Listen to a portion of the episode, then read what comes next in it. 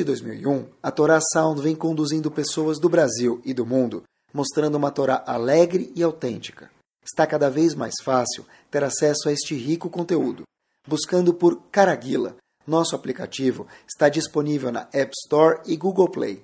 Agora é possível também assistir aos nossos Shorim em vídeo pelos sites toraanytime.com e caraguila.com.br. Torá Sound, a Torá de sempre, em uma linguagem moderna e simpática, cada vez mais próxima de você. Vamos lá, pessoal. Boa noite para todo mundo. Vamos lá, pessoal. Começamos, Bezat Hashem. Boa noite. Sabe que tem alguns momentos no ano, obviamente que na vida da pessoa também, mas no ano que são marcantes. Cada um tem uma razão específica de por que ele é marcante, mas tem momentos que são de fato marcantes. E cada momento gera uma reação específica.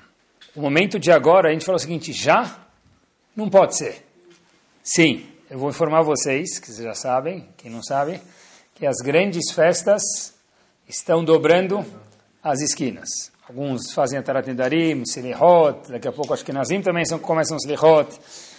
Então o primeiro sentimento que a gente tem quando a gente chega nesse momento do ano é, uau, não pode ser, já passou um ano?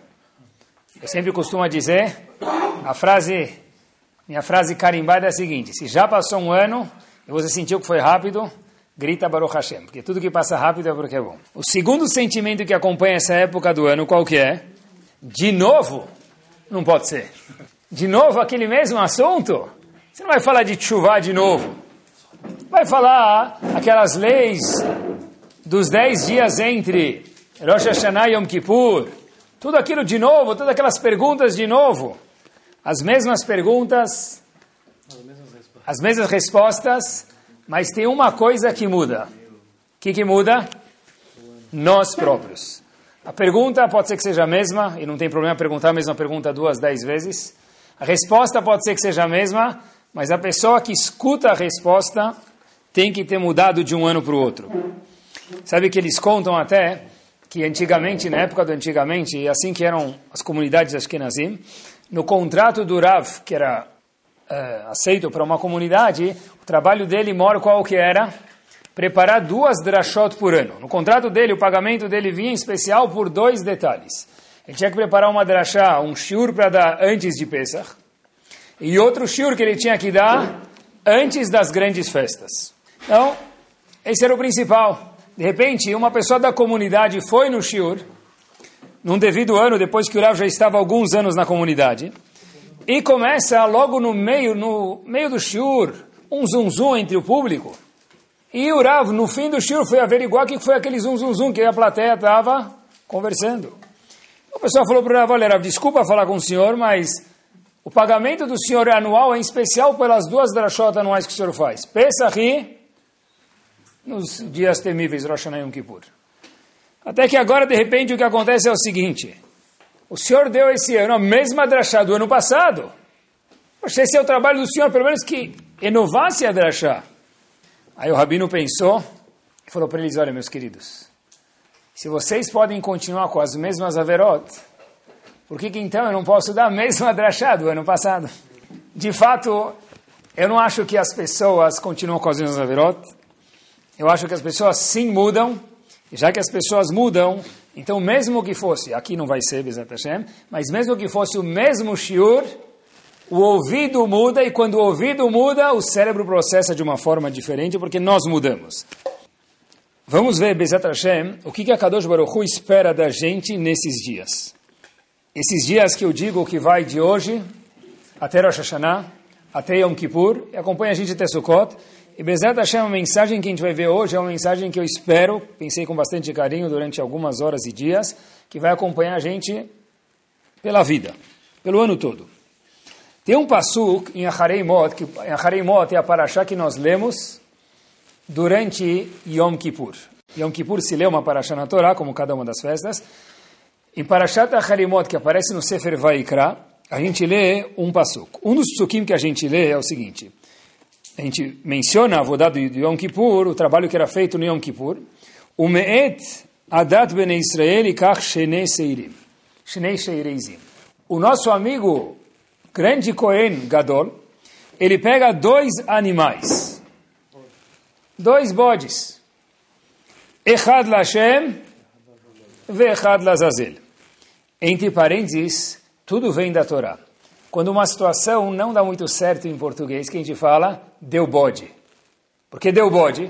Porque um dos bodes ia para o Azazel, ia para um lugar indesejado. Por que a gente fala justo deu bode? Podia falar deu hipopótamo. Tem outras expressões talvez mais legais. Bode não é um animal amedrontador. Por que a gente fala deu bode? Porque um dos bodes que o Cohen pegava em Yom Kippur, queridos, ia para o Azazel. Azazel é um penhasco, ele se despedaçava no meio do caminho e o animal destroçava inteiro. Então, de novo, dos dois animais... É? Bode expiatório, boa. Outra expressão boa, espetacular, a gente fala é um bode expiatório. Por que bode expiatório? Porque esse bode, que era levado, era o bode das desculpas de Yom Kippur. Voltamos, o Cohen pegava dois, dois bodes. Um ia para Hashem, ia para Korban, sacrifício, uh, função mais nobre que existe, e o outro ia para o Azazel, que é esse penhasco que a gente mencionou faz um momentinho atrás. Inclusive, inclusive, quando se fala, que a gente não vai falar isso, mas eu vou mencionar entre parênteses, quando em, em hebraico, no hebraico moderno até hoje, quando a gente fala, a gente não, quando pessoas que não deviam falar falam, o seguinte, olha, está chateado com alguém, ele fala, telech la Azazel, vai para o Azazel. Por que vai para o Azazel?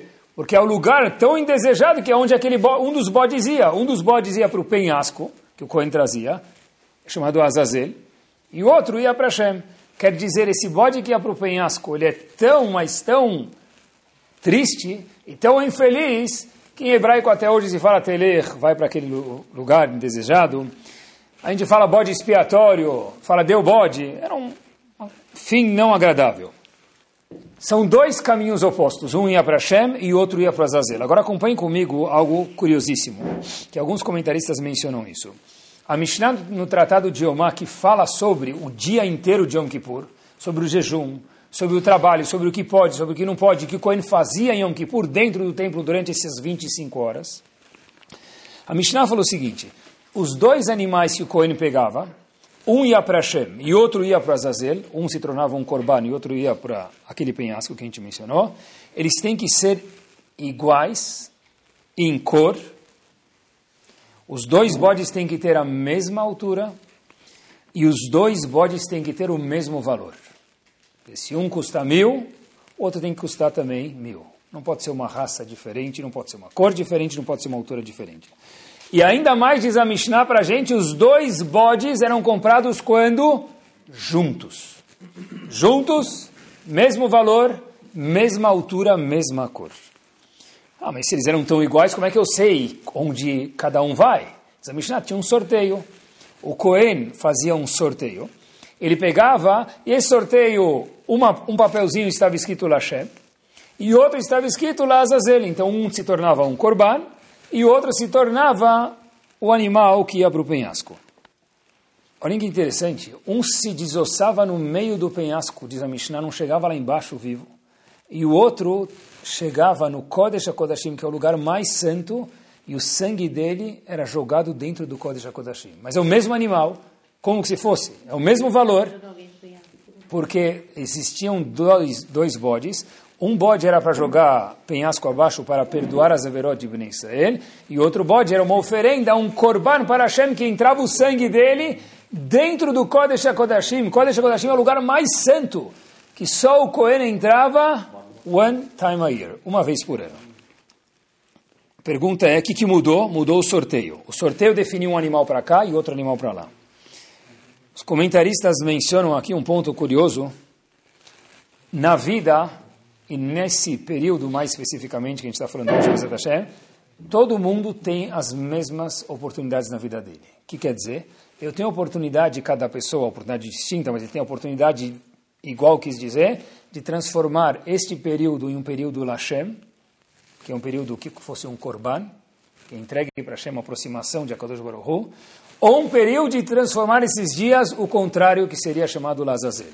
E falar, ah, de novo tem que cozinhar, de novo tem que acordar cedo para Selichot, de novo tem que comprar a cadeira das grandes festas, de novo tem que escutar aquele Hazan. Eu escolho. Se eu quero transformar aquele período um período de uh, crescimento, de que eu mude ou um período de reclamação, um período de mais uma vez as grandes festas. E olhem como a gente vê que na vida a pessoa escolhe que caminho tomar. Estive procurando, no, na época do Iluminismo, que é muito conhecido por todos nós, uma das conquistas que tinham os iluministas eram pegar pessoas cabeça nobre, que ia alto, e transformar eles em parte do grupo do iluminismo. Lembrem que o iluminismo antigamente não era a, o liberalismo que é hoje em dia, quando sai do judeu ortodoxo. Era uma coisa muito mais brecada, mas ainda assim era o iluminismo, e os Chachamim viram até onde isso ia chegar. Naquela época, quando o iluminismo ainda não era algo tão liberal, vamos chamar de alguma forma ou outra, eles, os iluministas, a história verdadeira, procuraram algumas pessoas especiais e acharam um jovem chamado Arque. Esse é o nome do jovem, 13 anos de idade. Eles viram a capacidade de intelecto desse menino e falaram, uau, se a gente conseguir pegar esse menino, será uma das nossas grandes conquistas. Medalha de ouro para a gente, nós iluministas. Falaram para esse menino, olha, meu querido, se você fizer parte de, do nosso grupo, Yehudi, obviamente, ele era religioso, você fizer parte do iluminismo, você pode agora se tornar um grande matemático. E naquela época, ser um grande matemático talvez seria hoje como ser um grande jogador de futebol ou um grande cantor. Era algo pop, era algo que bombava nas pessoas.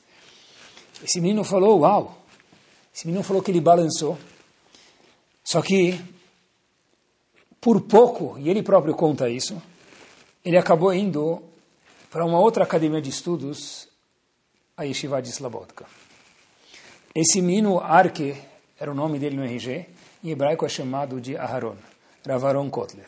Ravaron Kotler conta que faltou uma esbarrada para ele não sair, lo aleno do caminho da Torá, virar iluminista, matemático ou filósofo, e a vida dele judaica terminar. E Ravaron Kotler, como a gente mencionou já dezenas de vezes, foi a pessoa, um dos que explodiu o judaísmo dentro dos Estados Unidos e quase que no mundo, transbordando.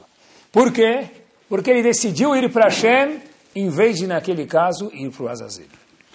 Ravaron Kotler, olhem pessoal, olhem que interessante, esse mesmo Ravaron Kotler, uma vez foi num kibbutz em Israel, Antigamente os kibbutzim, muitos kibbutzim, hoje já mudou bastante Baruch Hashem a situação, mas antigamente haviam muitos kibbutzim que eram completamente contra a religião. Então, ele, Ravaron Kotler entrou num kibbutz, que deixaram ele falar um pouquinho, deram respeito para ele, então ele foi com muito carinho. E ele conta, ele falou o seguinte, olha, começou a dar um shiur, e mencionou um tratado do Talmud e fez uma pergunta para os meninos que lá estavam presentes. Então o menino tinha uma... O menino falou, Rabino, mas no que o senhor mencionou tem outra pergunta. Ravaram Kotler falou, uau, como você é rápido. Meninos, tem uma cabeça muito boa. Eu vou te falar uma coisa, não sei se você vai entender, disse Ravaron Kotler. O menino com uma cabeça tão boa que nem você, disse Ravaron Kotler para aquele menino do kibbutz, tem que ser desafiado numa yeshiva. Sim, disse Ravaron Kotler. O Kotler falou isso para o menino. Esse menino se transformou um pouco depois Ravdon Segal. Ravdon Segal foi um dos grandes mashkichim que nossa geração teve. E Ravdon Segal conta que o que fez ele sair do kibbutz em Israel e conhecer o Meshivá foi aquela oportunidade. Mas aquela oportunidade que muitos outros tiveram e nem todos pescaram. Muitos sim e outros não. Esses dias dão para a gente um tom da pessoa poder escolher. Eu quero ir para Hashem, ou Loalene, eu quero deixar mais um ano passar. Eu quero deixar mais um ano com caroços de romã, maçã com mel e passar uma semana entregando o Mishloach, uma nota entre aspas que não existe, presentinhos de Rosh Hashanah. Tem que ser uma época do ano diferente.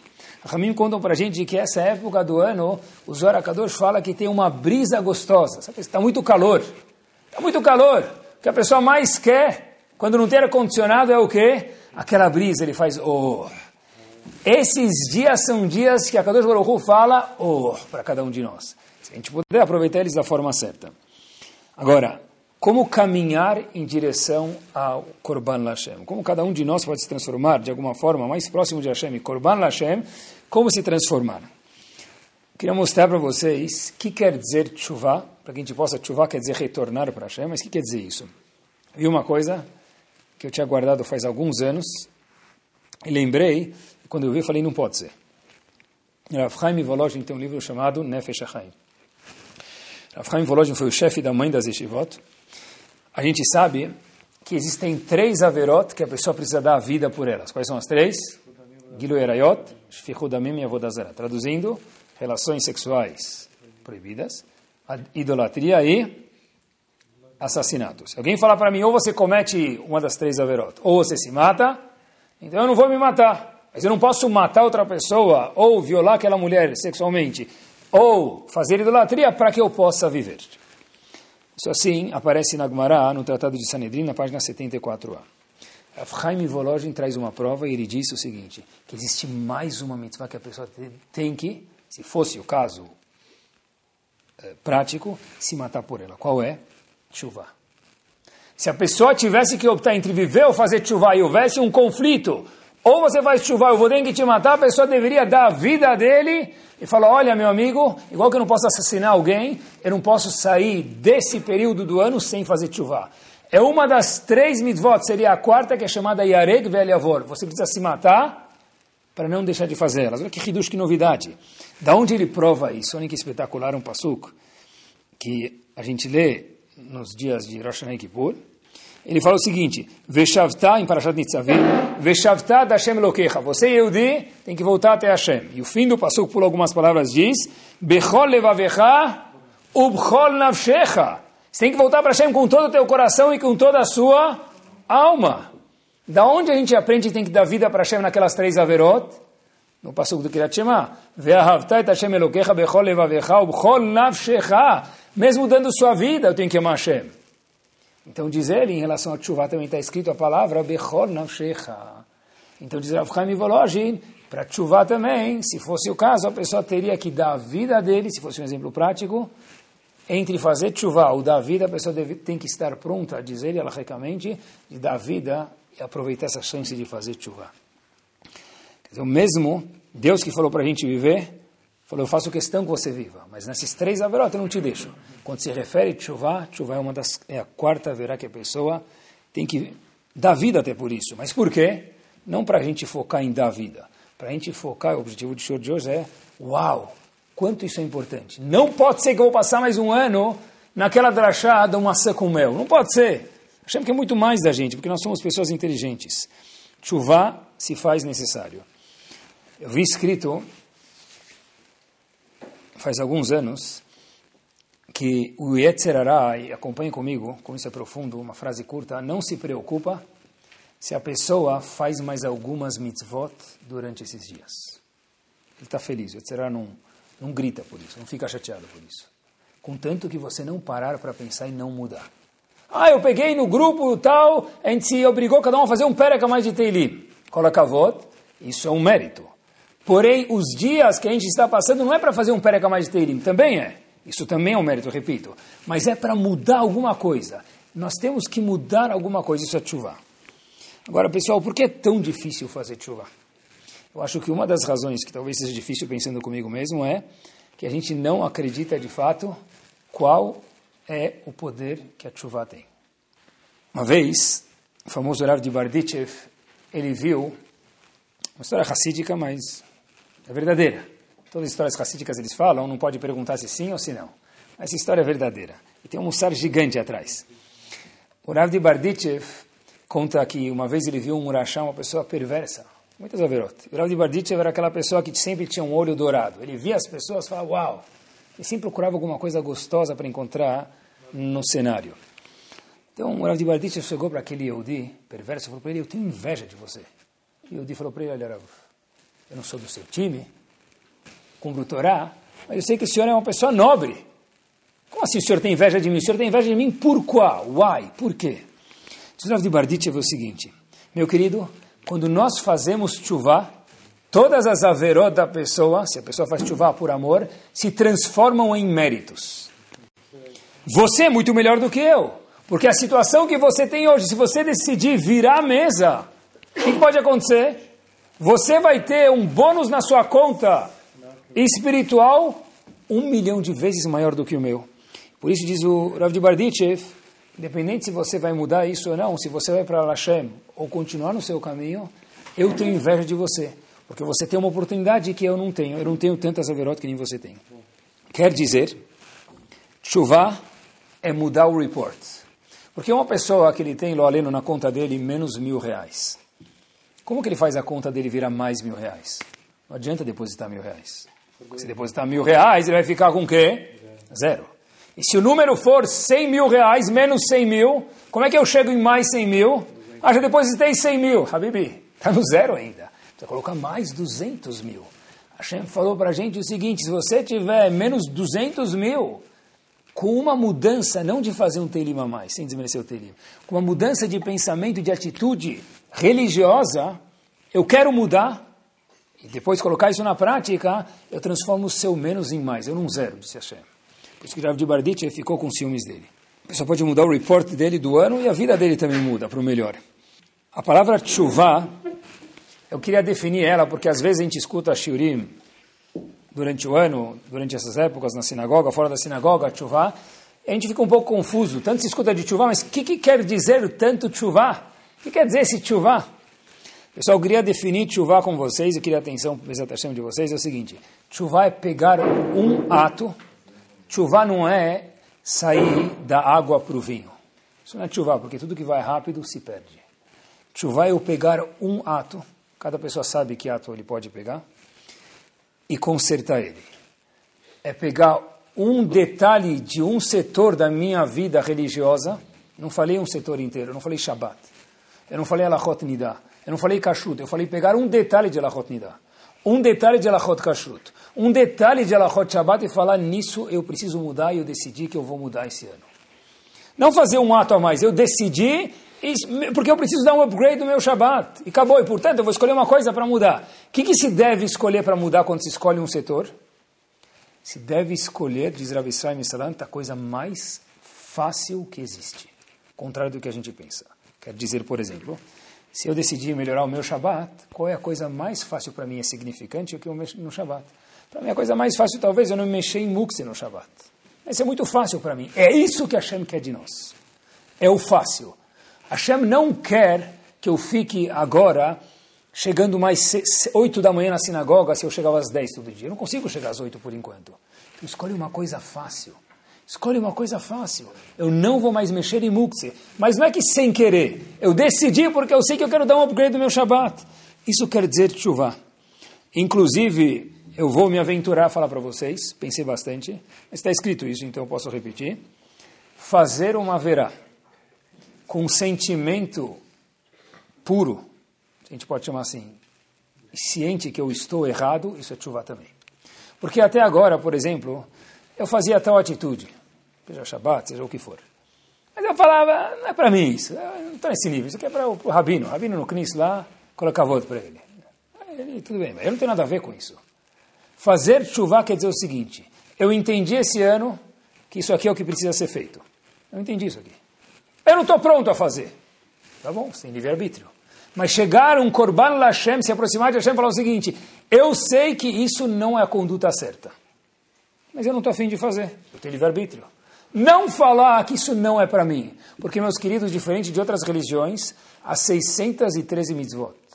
Na verdade, não são 613, a gente não tem nem 300 hoje. A gente não tem Betamigdash, a maioria dos Yehudim não está em Israel. Mas as mitzvot que nós temos, todas elas, se aplicam para todos os Yehudim. Não existe o fato que, já que eu sou assim, eu sou assado, eu não preciso fazer mitzvah. Tá certo, a gente precisa crescer, cada um no nível dele. Mas não existe falar, olha, esse ano tem uma mitzvah que talvez eu nem quero fazer ela. Mas pelo menos eu sei que eu devia estar fazendo, e quando eu olho alguém que faz, eu aprecio isso, eu não zombo dele. Isso também é definido como Teshuvah. Eu acho que tem um fato que tem que ficar claro para a gente, e a gente deveria dançar de verdade. Como assim dançar? Que fato? Vou contar para vocês. Vocês podem dançar. Vocês esperam terminar o show, mas vocês podem dançar. É o seguinte, amanhã. Vou explicar para vocês. É o seguinte. Está escrito que quando Hashem julga a pessoa, a Mishnah Rosh Hashanah fala que a Kadosh Baruch julga a pessoa no dia de Rosh Hashanah e em Yom Kippur também. Mas, quem é julgado em Rosh Hashanah? Dúvida. Dúvida tem quem não leu a Mishnah. A Mishnah fala, Kol Baeolam Não tem uma pessoa que não é julgado. Até, sim, até. Mas ele não é, sim, ninguém, mas até.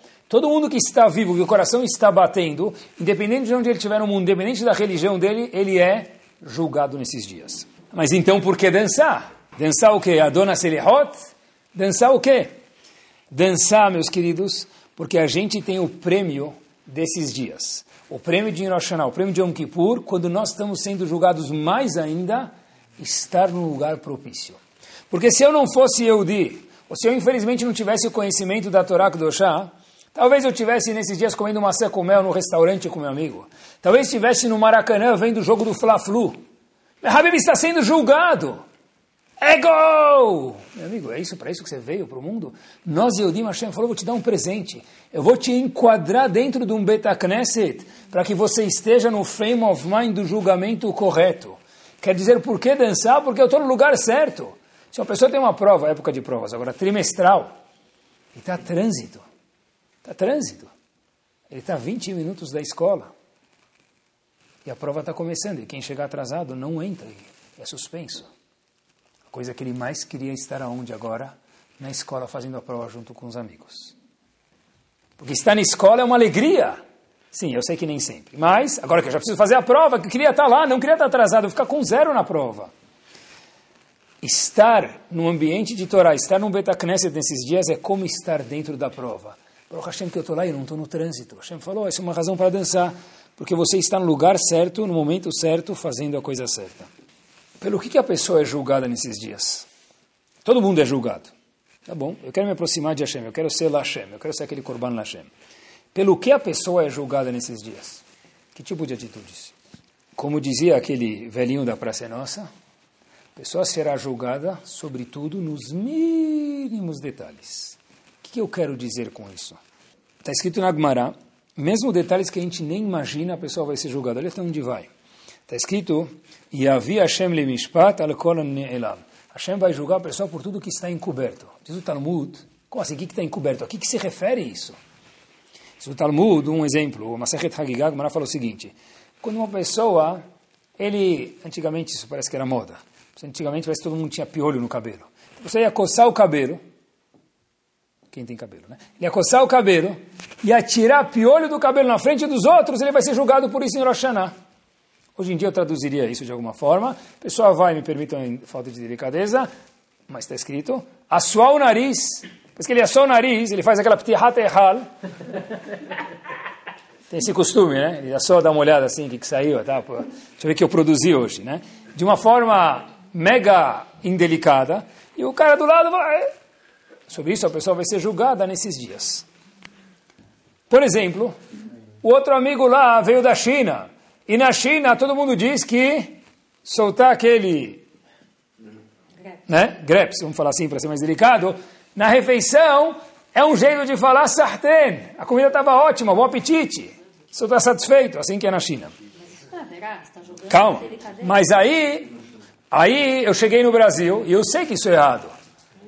Tá bom? O indivíduo chega no Brasil, ele chega lá, ser buzina de caminhão. Mesmo por isso, a pessoa vai ser julgada porque o indivíduo do lado ficou com vergonha, porque ele também é um ser humano, ele também podia chegar a fazer isso. Eu me sinto ruim por ser um ser humano. Está comendo do lado de um jacaré do meu lado, do, do, do mamute do meu lado, me incomoda. Mas espera aí, eu fiquei com uma dúvida quando eu li isso. A Kadosh Baruch Hu é chamado Rahum Vehanun gente repete 20 vezes, 200 vezes, 100 vezes em Yom Kippur. Que Hashem era Hom Vehanun, piedoso e misericordioso. Seja qual for a diferença entre piedoso e misericordioso, que não vem o momento agora, presta atenção. Hashem não podia quebrar um galho aí? Poxa, Moré, 5,99. O computador arredonda sozinho, não precisa nem de conselho. Aqui vai me julgar porque assoei o nariz terça-feira, 12 de abril, 3 e 15 da tarde ou porque eu dei um greps no meio da refeição. Eu nem lembro que eu comi ontem, vou lembrar da refeição, só me julgar por isso, Akadosh Baruch Cadê a misericórdia de Akadosh Baruch Cadê a delicadeza, a gentileza de Akadosh Baruch A resposta é a seguinte. O shofar, quando nós tocamos o shofar, que todos esses dias que acompanham a gente tem o shofar como símbolo, o dia do toque do shofar é chamado Yom Teruah. Quer dizer, o toque do shofar que simboliza o shofar de verdade é chamado truá. Truá o Pasuk na Torá diz Hashem Elokav Imo, o Truat Melechbo. Truá, a palavra teruá, é explicada como vem da palavra Reut. O que é Reut? Amizade, companheirismo. Você não sabe, o meu melhor amigo é aquele indivíduo. Eu conto com ele para qualquer coisa. Eu estou perto dele, eu me sinto bem. Eu tenho um problema, eu resolvo com ele. Eu não entendi. Ele é meu amigo, com todo respeito para Kadosh Baruch obviamente. Mas o dia é chamado Yom Truah, o dia da amizade, Reut Truah é amizade de Hashem. Esse é meu amigo de verdade, ele me julga pelo ter assoado o nariz? Se fosse meu amigo de verdade, arredondava o 5,9 para 6, deixava passar. A resposta que a gente precisa entender e dançar por isso mesmo, o maior presente que Kadosh Baruch deu para o ser humano é o julgamento. Por quê? Um, que obviamente não empilha as coisas de um ano para o outro e se resolve a cada ano. Mas por outro ponto que a gente está falando agora é o seguinte: quando uma pessoa não gosta de outra pessoa, o melhor jeito de mostrar isso é através de ser indiferente. Porque se eu olho para você, eu falo, uft. Se eu olho para você, eu escrevo, apesar que é errado, mal de você no meu grupo, ou falo mal de você, isso é lachanará. Mas ainda gosto um pouco de você. Fato é que eu te, te dou bola, eu gasto meu tempo com você, escrevendo, falando ou cochichando com o vizinho sobre você. Agora, se você está apagado da minha vida, o maior sinal de mostrar que não me importo com você é o quê? Indiferença.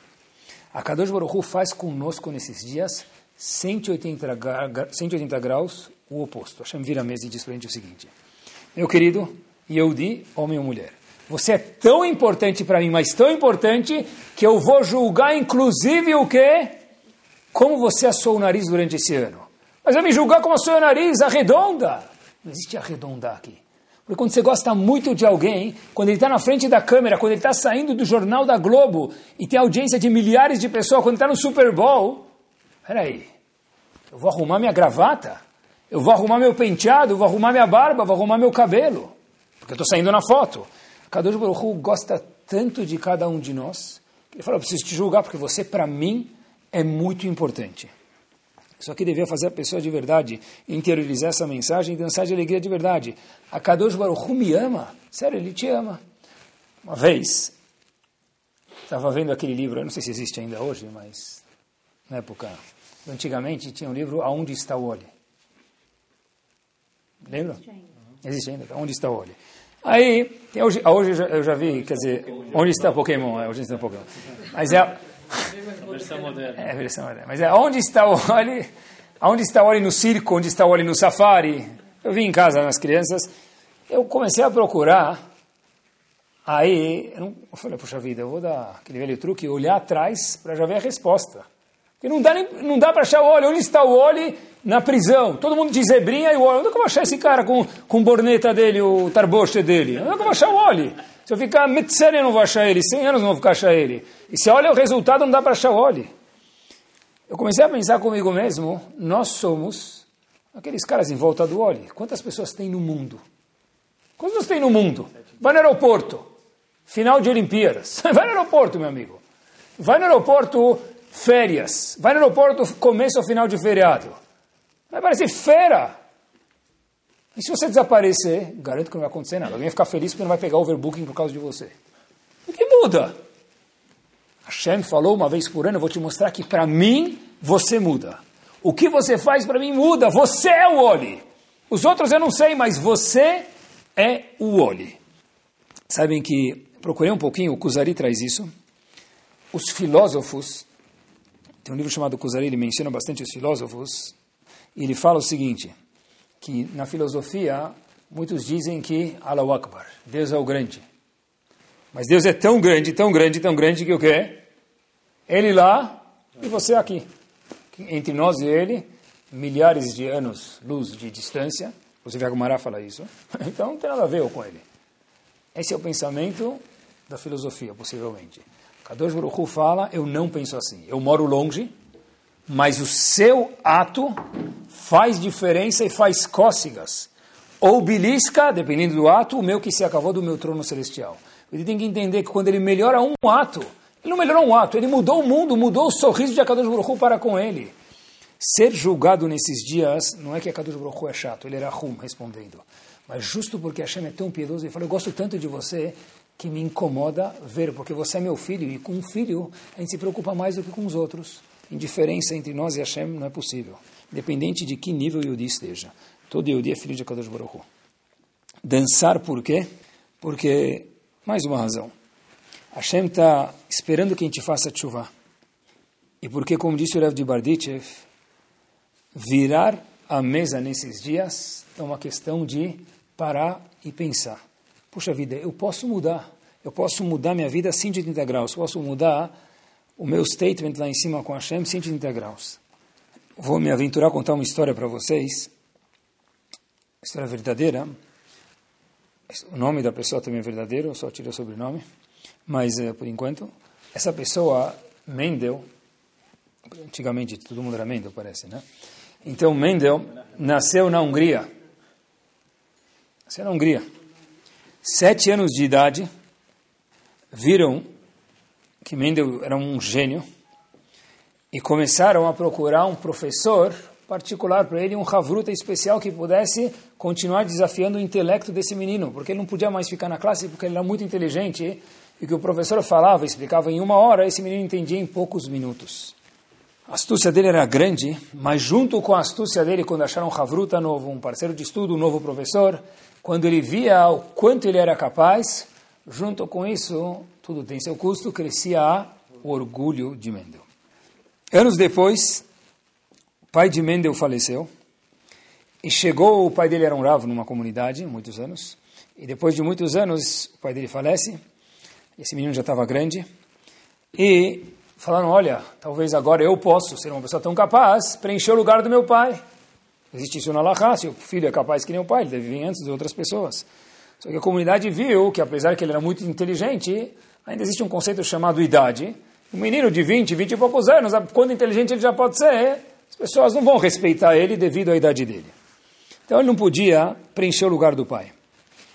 Mendel ficou frustrado, porque ele sabia que ele era a pessoa mais capaz de falar, intelecto e tudo. Então, ele começou a ficar amigo de um chefe de outra religião, história é verdadeira, e acompanha comigo até o fim. Viram o talento desse menino Mendel. Mendel vira uma sensação nessa nova religião que ele começa a participar. Mendel vira um novo pregador na igreja onde ele participava, e Mendel vira um cardinal. Esse cardinal, que era o próprio Yehudi, ficou com raiva da situação que ele passou, porque tinha que sustentar a família e não aceitaram ele como Rav. Então ele próprio começou a fazer decretos contra Yehudi. O antissemitismo começou a crescer no leste europeu e, o, e ele era conhecido como Cardinal Mendel. Mendel continuava, na época do antissemitismo da Segunda Guerra, e as pessoas não gostavam dele, especialmente por ele ser Yehudi. Como você, Yehudi, fala mal sobre a gente, como você, Yehudi, faz delatos contra a gente, faz a gente ser preso pela polícia nazista. Mas ele tinha um posto tão alto que nenhum Yehudi ousava mexer com o cardinal Mendel. Quando a guerra começou à tona,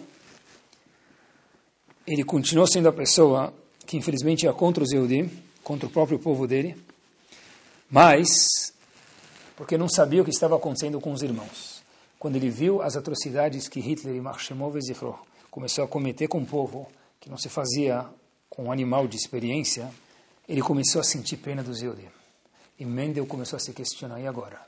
Como que eu paro de ser um homem Lazazel e viro um Korban Lashem? Como que eu mudo? Eu não posso voltar atrás. Eu sou cardinal Mendel. Mas, por outro lado, são meus irmãos. Mendel entrou nesse conflito, mas continuava sendo o cardinal Mendel. Mendel foi dormir e teve um sonho. Mendel vê a face do Rav dele, que ensinou a Torá para ele na Hungria, quando ele era criança. Aquele professor que fez ele crescer quando ele já não conseguia mais ficar na sala de aula porque ele era muito inteligente. Mas ele nunca tinha escutado falar que o Rav faleceu. Mas o Rav falou para ele no sonho, Mendel, volte às suas raízes. Se você voltar, Bezat Hashem, você vai ter um final feliz. Senão, o seu final de vida está comprometido. Mendel acorda, Ele fala, mas isso aqui é coisa da minha cabeça. E, literalmente isso é coisa do outro mundo. E quem falou que meu Rav faleceu? Mendel foi se informar se o Rav dele estava vivo ainda ou não. Mendel escuta que recentemente aquele Rav que apareceu no sonho faleceu. Mendel começa a ficar preocupado, o Rav faleceu. Está me contando, está me dando uma advertência, ele gostava de mim. Mas isso ainda é muito pouco para o cardinal Mendel voltar atrás. Mendel sonha mais uma vez e mais uma segunda vez. Mendel tem três vezes o mesmo sonho. Mendel volta atrás. Se você voltar atrás, você vai ter um final feliz. Se você não voltar atrás, o seu final não será feliz. Ele viu que a coisa ia ser séria. Pessoal, no meio da noite, na calada noturna, Mendel decide virar Lashem. Mendel decide virar o Korban Lashem. O que, que ele faz? Ele pegava os, pegou os bens que ele tinha, anéis, coisa que ele podia carregar dentro da roupa, para fugir e poder subornar um guarda ou quem fosse para ele poder ir embora daquele país e deixassem ele sair tranquilo. Mendel saiu e no caminho ainda na Europa ele viu um rev de uma Hassidu, talvez, não seja famoso aqui entre os presentes, mas era uma Hassidu famosa, não sei se ainda existe até hoje, chamado Skulener. O Rav de Skulener era chamado Rav Eliezer de Portugal, tzadik muito grande que veio na época do Holocausto. Falou para o Mendel o seguinte, Mendel, pega todos esses anéis que você trouxe, todas essas bijuterias que você trouxe que poderia te ajudar a ajudar outros Eudim, e joga tudo isso no rio. Perguntou ele, mas Rav, por quê? Porque isso tudo provém de idolatria, é o que você fazia. E nenhum Yehudi pode ter proveito algum de qualquer coisa de idolatria. Mendel falou, difícil, mas eu decidi ir para Hashem. Jogou aquilo no rio, por que no rio não lixo? Para que ninguém possa ter proveito. Mendel continuou a fuga dele e ele viu que descobriram que ele também era um Yehudi. Foram, pegaram ele e Mendel foi mandado com outros Yehudim para Auschwitz, que foi o final de muitos Yehudim da Hungria. Porém, a história a gente sabe porque Mendel foi um dos sujeitos, poucos em quantidade proporcional, que salvou de Auschwitz. Ele foi parar em Israel e foi de novo visitar o Rav de Skulener, que também saiu da Segunda Guerra e foi para Israel. E perguntou o Rav disse para ele, agora eu tenho coragem de fazer uma pergunta para você, Mendel. Mas eu tinha medo, mas agora eu tenho uma coragem. Por que você nunca mudou o seu nome? Mendel é um nome muito fácil de encontrar. Porque um Yehudi é Mendel e um não Yehudi não é Mendel. Então, quando você estava sendo cardinal Mendel, por que você não virou cardinal John? Cardinal que fosse outro nome. Por que seu nome continuou Mendel? Você tinha todos os contatos para mudar o seu nome, Habib. Se perguntou o Rav Disculenir para Mendel. Mendel falou para ele o seguinte: Meu nome é Mendel, a história verdadeira, Wider. Em Yiddish, Wider. Diz Mendel, Wider em Yiddish quer dizer de novo. Havia algo dentro de mim que, mesmo enquanto eu estava sendo um cardinal, e falando mal dos meus irmãos, que me falava o seguinte: olha, Mendel, Mendel Wider, você tem que algum dia voltar a ser Mendel de novo. Mendel Wider é Mendel de novo. Eu sabia que alguma coisa dentro de mim me dizia que eu tenho que ser Mendel Wider. Nome e sobrenome, que eu tenho que voltar a ser Mendel. E por isso eu nunca tive a coragem de fazer o quê? Mudar o meu nome. Esse indivíduo hoje está enterrado em Tzfat, e, junto com a família dele, está escrito na Matzevá, no kever dele, onde ele está enterrado, o seguinte: Toda pessoa que passar por aqui, por favor, fazer um terrilim em prol da minha Neshama, para que eu possa ter um final feliz. Porque viu o quê? Meu Rav me acordou, eu mudei, eu saí do posto. Mas quanto mal eu já fiz? eu peço para que cada um que passe na minha matzevá, aqui onde eu estou enterrado em Tzfat, faça um pereg de Teilim por mim, por favor. Não vá embora daqui sem fazer um pereg de Teilim. Quando eu li essa história, eu aprendi duas coisas. Uma, que a história é um impacto. Mas dois, é o seguinte, que todo Yehudi tem uma chama dentro dele. Todo um Yehudi tem um víder dentro dele. De novo, tem um pouco, olha, volta o teu Shabat, volta a tua Kashrut, volta a tua Tarata Mishpachá, mas eu estou no século 21. É difícil, mas volta. E também, puxa vida, será que Hashem aceita minha chuva? O Rav dele disse para ele no sonho, volta, porque você vai ter um final feliz. Porque independente da situação que eu estiver, a Kadosh Baruch Hu volta porque é o que? Eu confio em você. A gente tem que acreditar que esses dias têm um poder, mas a Kadosh Baruch Hu fala, eu confio em você. E quanto muda quando alguém confia na gente? Estava procurando hoje de manhã, e revi de novo agora, terminamos as Olimpíadas e ninguém passa por alguma situação no mundo para aprender, para não aprender. Está escrito Lomed Mikoladam, inclusive Lomed de Olimpíada, uma vez a cada quatro vezes por, por, por cada quatro anos e tem no Brasil, tem que ter uma coisa para aprender. Um aluno me contou, falou, Rabino, você já escutou essa? Eu falei, não. E fui procurar um pouco melhor. Salto em vara, uma das modalidades. Quem devia ganhar, o nome dele é Renaud Lavillaine, francês. A marca dele é 6 metros e 16, salto em vara de altura. Ele chegou a 5,96 e o brasileiro que vinha atrás, Thiago Braz, que a melhor marca era 5,98, tinha que passar. E de repente, esse brasileiro tinha que passar o francês, porque senão ele ficava atrás. Quanto se faz? O salto em vara você faz um, uma altura, e se eu quiser ganhar medalha em cima de você, eu preciso fazer a mais do que você. O brasileiro tinha como melhor marca 5,98. E agora, continua a prova, e chegou num estágio que Lavillaine deixou para o brasileiro chegar a 6 e 3. Se o brasileiro não chegasse a 6 metros e 3 centímetros, ele não ganhava medalha. E para o Lavillaine era muito simples, porque eu, Lavillaine, por 6 e 16, esse é meu recorde. Você, brasileiro, tem máxima de 5,98. Esse Thiago Braz brasileiro acabou ganhando a medalha de ouro. Ele acabou fazendo 6 metros e 3, passando a marca dele, enquanto que Lavillaine, que tinha 6 e 16 de recorde, não conseguiu bater o recorde do brasileiro. Se vocês acompanharam, perguntaram para ele, puxa vida, por que você não conseguiu? Disse Lavillaine, esse olímpico francês, atleta, falou, olha, as vaias do público me fizeram perder. Inclusive eu comparo isso, disse ele, com Jesse Owens e o que é aquele velocista negro que em 1936 foi desafiar Hitler contra a supremacia ariana. Então aqui vocês estão me desafiando, só porque eu não sou brasileiro? French fries? Por isso? Talvez depois ele voltou atrás do comentário que ele falou sobre Hitler. Mas o brasileiro, em contrapartida, falou também uma coisa.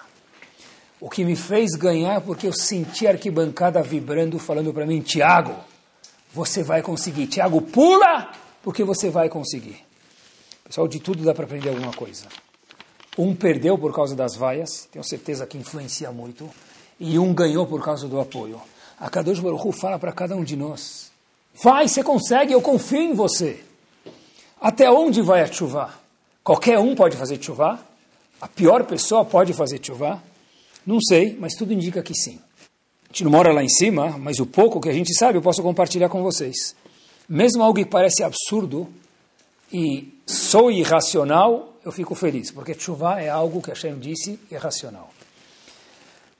Chuva é, é um presente de pai para filho. E quando é um presente de pai para filho, não se pergunta, puxa vida, por que você me deu tanto? Talvez o filho questiona por que você não me deu mais. Mas nunca por que você não me deu tanto. Por quê? Porque pai e filho não se pergunta por quê precisa merecer só porque você é meu pai e eu sou seu filho. A Kadosh Baruch e nós é uma relação pai e filho. Hashem aceita chuva, olhem até de quem. Havia um governador em Roma chamado Turnus Rufus. Turnus Rufus é titulado pelo Talmud como Turnus Rufus Harashá, o malvado. A gente diria, talvez numa escola que não se diga isso, o peste da escola. Turnus Rufus era o malvado da geração que, que ele fez no segundo século da história da contagem laica? Ele proibiu que se faça Brit Milá. Turnus Rufus cutucou Rabi Akiva, era contemporâneo de Rabi Akiva, e sempre questionava ele, não pode se fazer Brit Milá. E zombava do fato que Odim fazem Brit Milá, e fez leis que proíbam que Yehudim façam Brit Milá, todo o império. Atenção, diz o Talmud, no Tratado de Masechet Avodah página 20, é o seguinte. Quando Rabi Akiva viu a esposa de Turnus Rufus, Turnus Rufus de novo, não quero comparar, mas é uma pessoa muito malvada, vocês coloquem algum nome atrás disso. Ele riu e chorou, diz o Talmud para a gente. Quando vi essa Gemara, aquelas Gemonotas tem que ler 200 vezes antes de dar um choro. Dá medo de falar assim, para ter certeza que está falando verdade. Perguntaram para ele, Rabi Akiva, o grande, por qual plor? Por que você está chorando, Habibi? Por que, que está chorando? Eu estou chorando porque, olha de onde essa esposa de Turnus Rufus, Arachá veio. Olha de, de onde ela veio. E por que, que está rindo então, Raf? Diz ele, porque essa mulher vai ser minha esposa no futuro. Meus queridos, Rabi Akiva casou com a esposa de Turnus Rufus Arachá, que proibiu Yehudim fazendo Brit Milá em todo o Império Romano e zombava de Rabi Akiva 24 horas por dia, 7 dias por semana, desafiando ele dia e noite. Chuva é possível? Parece que é. Para quem? Para quem quiser, para todo mundo. A pessoa escolhe se ele vai ser para Hashem ou lo além contrário. Todo mundo pode fazer chuva, mesmo aquela pessoa que matou, mesmo. Sim, é irracional isso. Ótimo.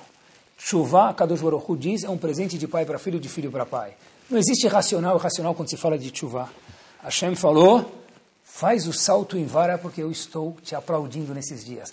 Eu sou a arquibancada que está te falando, pula! Passa o teu limite. Você consegue, escolhe uma mitzvah porque você decidiu mudar. Escolhe uma verá fazer menos você decidiu mudar. E com isso a gente termina. Eu vi algo bárbaro. Está escrito Tshuva, Tfilá e Tzeaká. Os Ashkenazim falam isso na reza deles. Mavirim etrou agzerá. Isso aqui apaga o decreto lo aleno ruim. Nossos sábios fazem uma observação sobre isso. Não está escrito qual decreto. Qualquer decreto. Tshuva, Tefilá, reza e Tzedaká apagam qualquer decreto possível vi algo espetacular, nunca tinha visto isso. Tzedakah, com quem se faz tzedakah? Com outra pessoa. A gente faz tzedakah comigo mesmo, se faz com outro. Então, tzedakah é eu para com o próximo. Tefilá eu faço com quem? Com Hashem. A questão que vem à tona é, tshuva é com quem? Tem tshuva, tefilá e tzedakah. Tzedakah é eu com o próximo. Tefilá é eu com Hashem. Tshuva é eu com quem? Tshuva é eu comigo mesmo. Tshuva definindo é eu parar comigo mesmo, me olhar no espelho, no elevador, em casa, arrumar a gravata também, arrumar o penteado também, mas parar, uau, nesses dias que a gente tem, será que eu posso olhar para mim mesmo e falar, uau, eu mudei? Mudou alguma coisa do ano passado para esse, desse ano para o próximo? É acreditar que nós podemos mudar. Pessoal, nós não somos produtos da sociedade, nós somos influenciados pela sociedade mas se tem uma desculpa que Hashem considera, mas não aceita, é eu sou assim porque todo mundo é assim. Habib, primeira coisa é que não é todo mundo que é assim. Segundo, de fato é difícil, mas você consegue. Eu estou vibrando a arquibancada por você. Chuvá é você consigo mesmo. Chuvá é pensar, puxa vida, tá certo, meus pais me fizeram chegar até aqui, mas não é culpa deles o que eu vou ser. O que eu sou, o que eu sou hoje talvez seja culpa deles.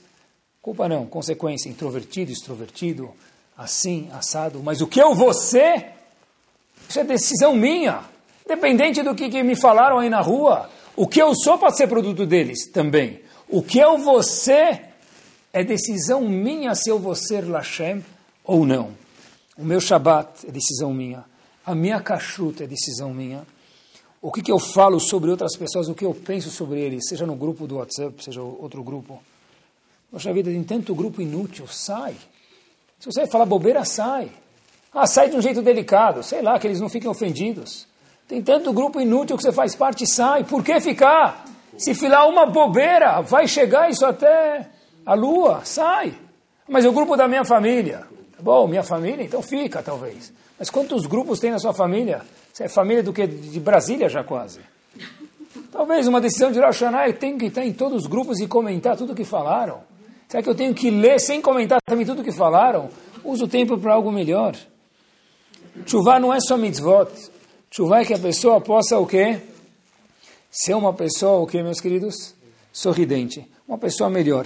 Que Bezat Hashem, a gente possa nesses dias aproveitar a brisa do ar-condicionado de Akadosh Baruch e entender que Hashem está falando, eu espero uma chuva sua. Eu espero que você mude. Mudar não é fácil, mas conforme a dificuldade da pessoa mudar, assim vem a recompensa que a gente possa, apesar da Hashem, pegar a chuva como uma coisa específica, como a gente mencionou, entender que a arquibancada está vibrando pela gente, e quanto mais fácil for o ato, a mitzvah, ou haverá de deixar fazer, é por aí que diz Rav Israel como a gente mencionou, que a pessoa deve começar. Que Bezat Hashem a gente possa sentir essa brisa, essa brisa empurre a gente para frente, Bezat Hashem, que a gente veja somente coisas boas e que fale esse ano, puxa, o ano, as alachotas, as perguntas foram as mesmas, mas eu mudei. Torá Sound, desde 2001, aproximando a Torá dos Yehudim e de você.